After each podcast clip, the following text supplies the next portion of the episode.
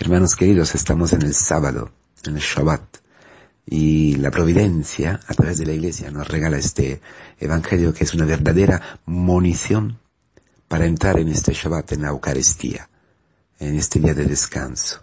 El Señor nos llama a descansar, a descansar de nosotros, a descansar de nuestros esfuerzos, de nuestro orgullo que no acepta como somos, que no acepta fracasar, que no acepta, no acepta no ser lo que quiere ser, lo que desearía ser, lo que quiere ser. Quiere ser un cura perfecto, un misionero maravilloso, con sentido, ¿verdad? Tu vida con sentido, tus días con sentido, como madre, como padre.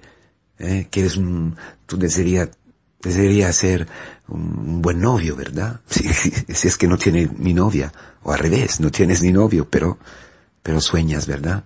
Y luego no lo, no lo alcanzas, y entonces allí nervios, crisis, de decepciones, ¿verdad? Etcétera, etcétera. Orgullosos. Bueno, el Señor dice, oye, orgulloso, orgulloso, ven conmigo. Ven conmigo, camina conmigo. Camina conmigo.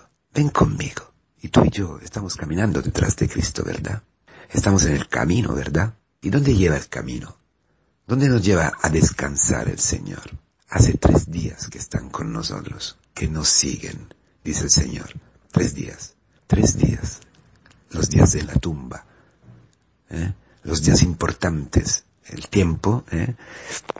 la fracción de tiempo que la escritura, eh, como dice, eh, ilumina, tres días son el tiempo que, ilumina, que, que, que nos eh, dice que el Señor va a actuar algo de muy importante, de muy, de sobrenatural, de algo que el hombre no puede hacer. Siempre la manifestación de Dios, o muchas veces, ¿eh? está ligada a estos tres días. Bueno, nosotros siguiendo a Cristo, llegamos a su tumba y a descubrir que es no la nuestra que ha hecho suya. Tres días. El camino neocatecumenal, el camino de fe, el camino de conversión siempre llega al misterio, pascual de Cristo. ¿Y, cómo, y qué es el, el misterio pascual de Cristo? La participación a su muerte y su resurrección. Entonces, antes de todos, tenemos que llegar a la muerte, a tu muerte. Porque en el desierto donde Cristo va de propósito, no hay que comer. No hay, no hay para comer, no hay para beber. Se muere en el desierto, ¿verdad? El desierto es tu vida, mi vida. Ahí donde tú te, te encuentras incapaz de satisfacer al otro, de amarlo, de amar al otro así como es, amar a tu mujer, amar a tu marido, amar, amar a ti mismo. Sí, porque no tienes pan ni para ti, ni para los demás. No tienes para dar a comer, nada, nada. O poquito, poquito, ¿eh? Poquito. ¿Qué le vas a dar tú? siete panes. ¿Qué son siete panes? Muchas cosas. Pero podemos pensar que son los siete pecados, con que tú piensas de poder saciar a tu marido, a tu mujer, a tus hijos, a tus padres, a tu novio, al hermano. Tus pecados, tus siete pecados, hermanos. ¿Eh? Nuestros, nuestros siete pecados. La ira, el orgullo, la avaricia, la codicia, etcétera, etcétera. Los nuestros pecados. Esto tenemos, hermanos. Por eso somos siempre nerviosos, por eso siempre estamos eh, sin poder saciarnos, hambrientos, hambrientos. Cristo nos lleva a la verdad. Este es el camino. Porque el desierto, hermanos, también es imagen de la iglesia. Eh, se ve en el capítulo 12 del Apocalipsis, eh, esta mujer, que es la Virgen María, que es imagen de la iglesia, perseguida por el dragón, por el demonio, por haber dado a luz a Cristo, a este hombre eh, que, está destinado a gobernar todas las naciones, a quitarle el poder al demonio, huye al desierto. Están las alas grandes y va al desierto. El desierto es el lugar de refugio y también para ser alimentada. Por un tiempo, dos tiempos y mitad de tiempo, ¿no? Por, por el tiempo justo que necesita para combatir con el dragón.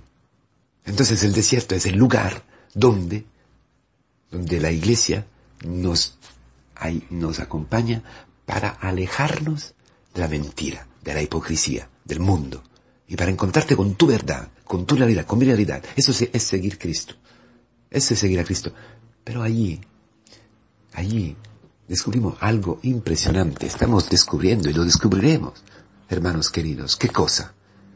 Que mientras en el mundo descubrir nuestra realidad es para matarse, y de hecho en el mundo escondemos nuestras, nuestras debilidades, nuestros fracasos, nuestra parte mala, ¿eh? las partes malas de nuestro carácter, ocultamos nuestros pecados, en la iglesia al revés. Podemos desnudarnos la, palabra nos desnuda. ¿Por qué? Para condenarnos, para matarnos. No, porque no te puedes encontrar con Cristo si no es desnudo. Porque Él se ha hecho desnudo para ti. Él se ha hecho desnudo. Él se ha quitado todo. Él se ha vaciado todo para encontrarte en tu realidad. No puedes encontrar a Cristo en la hipocresía. No podemos encontrar a Cristo fuera de este desierto, lejos de la tumba donde está nuestro corazón. La incapacidad de amar, la incapacidad de eh, dar de comer a los demás que nos piden vida y no la tenemos. Y nos, nosotros mismos. Y morimos nosotros y los demás. Por eso Cristo lo sabe. Sabe que venimos de lejos. Somos paganos. Venimos de, muy lejos, hermanos. ¿eh? y, nunca, nunca, nunca Cristo nos despide a manos vacías, eh, así, hambrientos. Porque desmayaremos ya nos perderemos para la eternidad. Este es el corazón lleno de misericordia, de ternura, de amor que tiene Cristo. Por eso en la iglesia, el único lugar donde tú puedes ser lo que eres. La, palabra te desnuda, la predicación de los catequistas, las celebraciones, las liturgias, nos desnuda. Pero es una gracia inmensa, hermanos. ¿Por qué? Porque en el mundo nadie pide tus pecados. Cristo te pregunta, ¿qué tienes para dar de comer a esta gente, a tu hermano, a tu mujer? Mira, no tengo nada, tengo pecados. Por eso ya he perdido la paciencia, por eso no lo he perdonado, por eso no me puedo abrir a la vida, porque no, no, no, no. Por eso estoy luchando con mis, mm, con mis nietos que no, nunca vienen a, mi casa y me dejan sola siempre, anciana, etcétera, etcétera. O con los hermanos, o con, otro, con el cura del equipo, o lo que sea, ¿no? Bien, ¿no tienes nada? No, no tengo nada.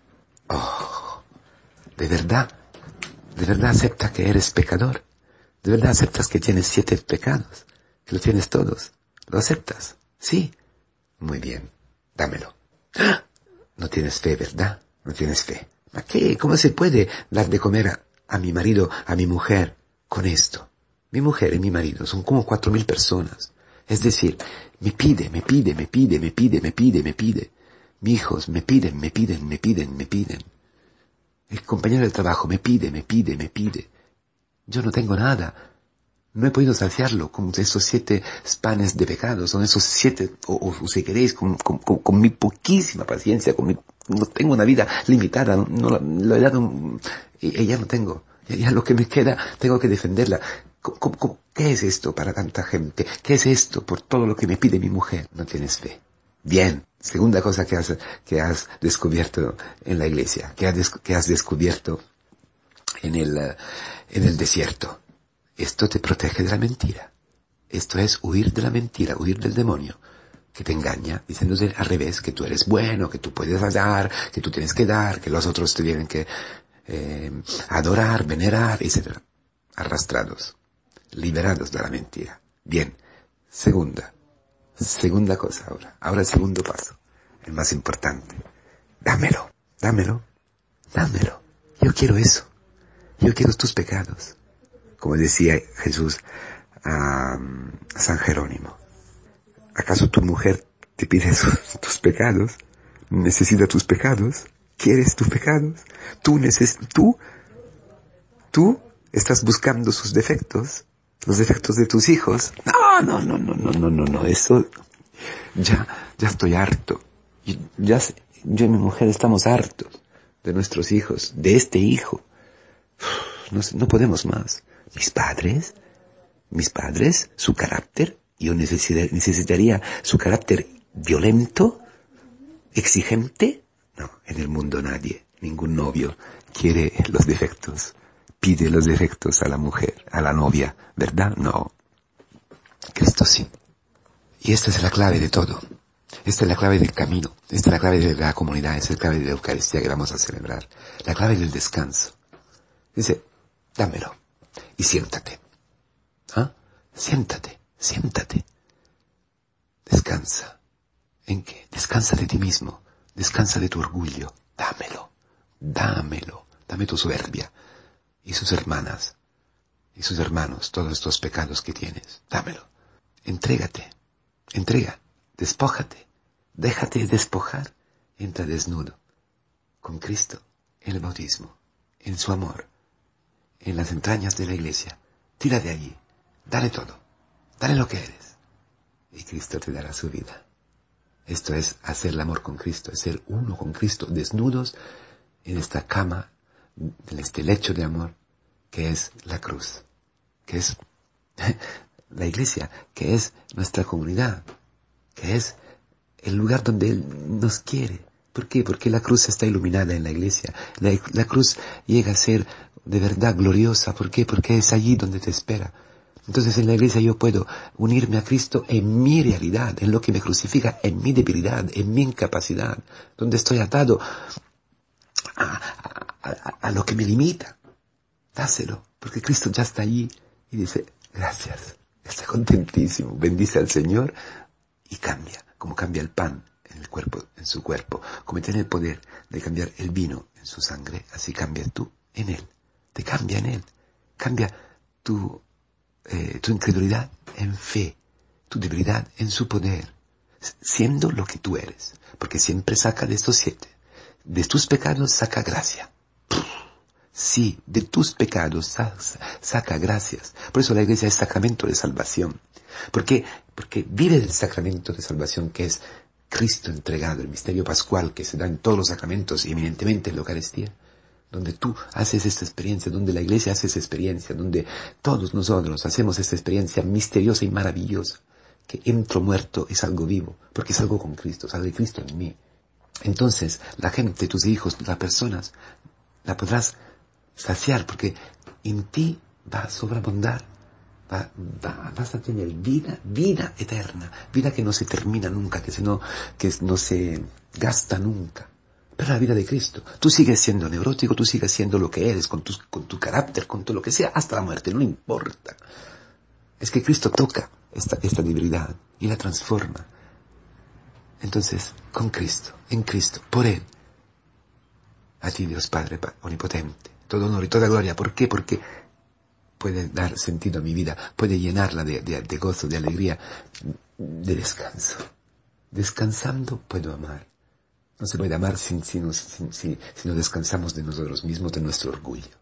Esta es la maravilla que se cumple en la iglesia, esta es la maravilla que se cumple en nuestras comunidades. Esta noche en la Eucaristía, hermanos queridos, eh, ánimo, dámosle todo a Cristo, dámosle todo a Cristo, no tengas miedo, dale todo, todos tus sufrimientos, todos tus pecados, lo más ocultos, dáselo. Y, tendrá dentro de ti esta experiencia inmensa que descansando de tu orgullo, descansando de tus esfuerzos, de tu moralismo, podrás ver brotar de ti una vida nueva, el amor, la paciencia, la ternura, la misericordia, que se hace sacramento de salvación, pan, pan sobrado, la sobra, es decir, lo que sale de ti es vida y vida eterna para los demás. Feliz día, feliz sábado. Feliz sábado para experimentar la alegría de tener como nuestro trofeo, como nuestras medallas, nuestros pecados transformados por la misericordia de Cristo en fuente de vida, nuestras heridas transformadas en fuentes de amor y de vida para los demás. Esto, esto es nuestra belleza, esta es nuestra, vida, algo impresionante, maravilloso, donde el mundo se desespera y se mata. Nosotros somos alegres, felices, y esto es lo que vamos a anunciar a todos.